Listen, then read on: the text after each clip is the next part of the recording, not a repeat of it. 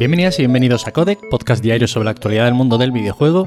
Yo soy Nacho Cerrato y hoy tenemos que empezar hablando sobre Mike Wilson, el cofundador de Devolver Digital, el cual ha presentado una editora y desarrolladora enfocada a juegos sobre la salud mental, Deepwell DTX. Este señor tiene una dilatadísima experiencia creando editoras independientes, por ejemplo Gathering of Developers, Gamecock Media Group, Good Shepherd Entertainment o la propia Devolver, que, bueno, podría considerarse, si no la editora más importante del catálogo indie en general, del panorama indie más bien, pues una de las más importantes. Estamos hablando de que desde aquí han salido juegos como Hotline Miami, Gods Will Be Watching, The Red String Club, Gris, Enter the Gungeon, Loop Hero, Inscription. Bueno, toda una gama de títulos extremadamente exitosos, ya no solo a nivel de crítica, sino de público también, juegazos.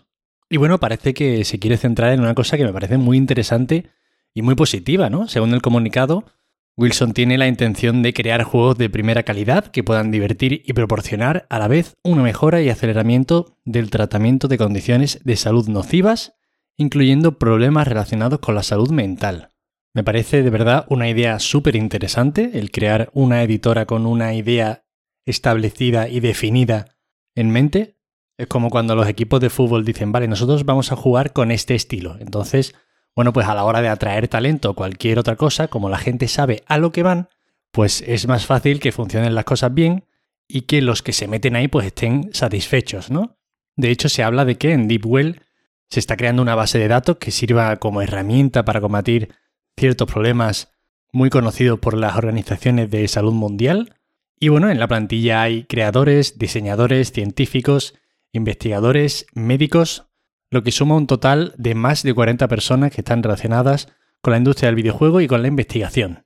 Además, de inicio ya la empresa se ha asociado con la Global Game Jam para que la próxima edición del evento, que se celebrará del 1 al 22 de mayo, esté centrada en la temática de juegos basados en la salud mental. Así que bueno, muchas ganas de ver qué sale de aquí. Pero la premisa, bueno, es prometedora. Y ahora tenemos que hablar un poquito de Inscription, el cual se ha convertido en el mejor juego de 2021, tanto en la GDC, ya sabéis que al final de esta feria para desarrolladores se entregan los Game Developers Choice Awards, y también ha sido considerado como el mejor juego del año en los IGF Awards, los Independent Games Festival Awards. Ha triunfado especialmente en estos segundos, y es que además del premio gordo, ha salido también premiado en todas las secciones en las que estaba nominado. Ha ganado el premio a excelencia en audio, y estoy muy de acuerdo porque el juego tiene un sonido y una banda sonora espectacular que te atrapa muchísimo y que ayuda mucho a esa sensación de inmersión máxima que consigue también este título. Excelencia en diseño, que vamos a decir, y excelencia en narrativa. Estos dos últimos, eh, diseño y narrativa, son, bueno, probablemente de lo que más se ha hablado cuando se ha mencionado este título, por lo novedoso en todo lo que hace y por lo brillante que es al aplicar todas estas cosas de las que no os estoy hablando muy claramente porque podría considerarse spoiler grave. Y no quiero fastidiarle a nadie la experiencia de este título tan fantástico. En cualquier caso, bueno, muchos premios, como os he dicho, y bueno, que sigue cosechando éxitos lo nuevo de Daniel Mullins y habrá que estar atento a lo que haga este fabuloso creador.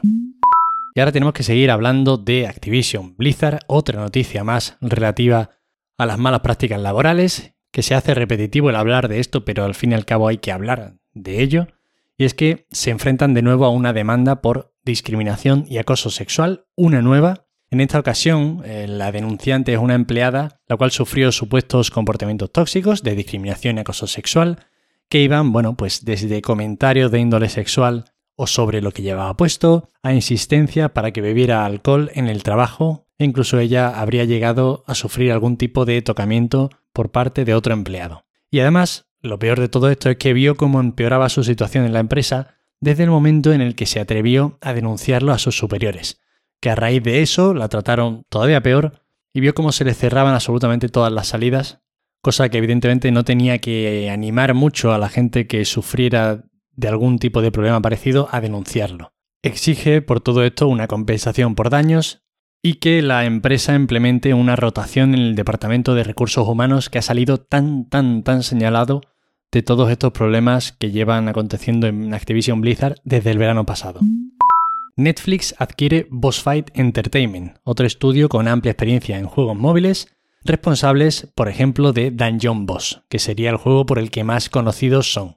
No se conocen las cifras de la operación y bueno, en el comunicado que acompañaba la noticia, los fundadores de Boss Fight expresaban la alegría que les proporciona el poder desarrollar títulos y experiencias divertidas sin tener que preocuparse por la monetización, ya que claro, esto se enmarca, estos futuros títulos, en la suscripción correspondiente de Netflix y vendrán evidentemente sin anuncios.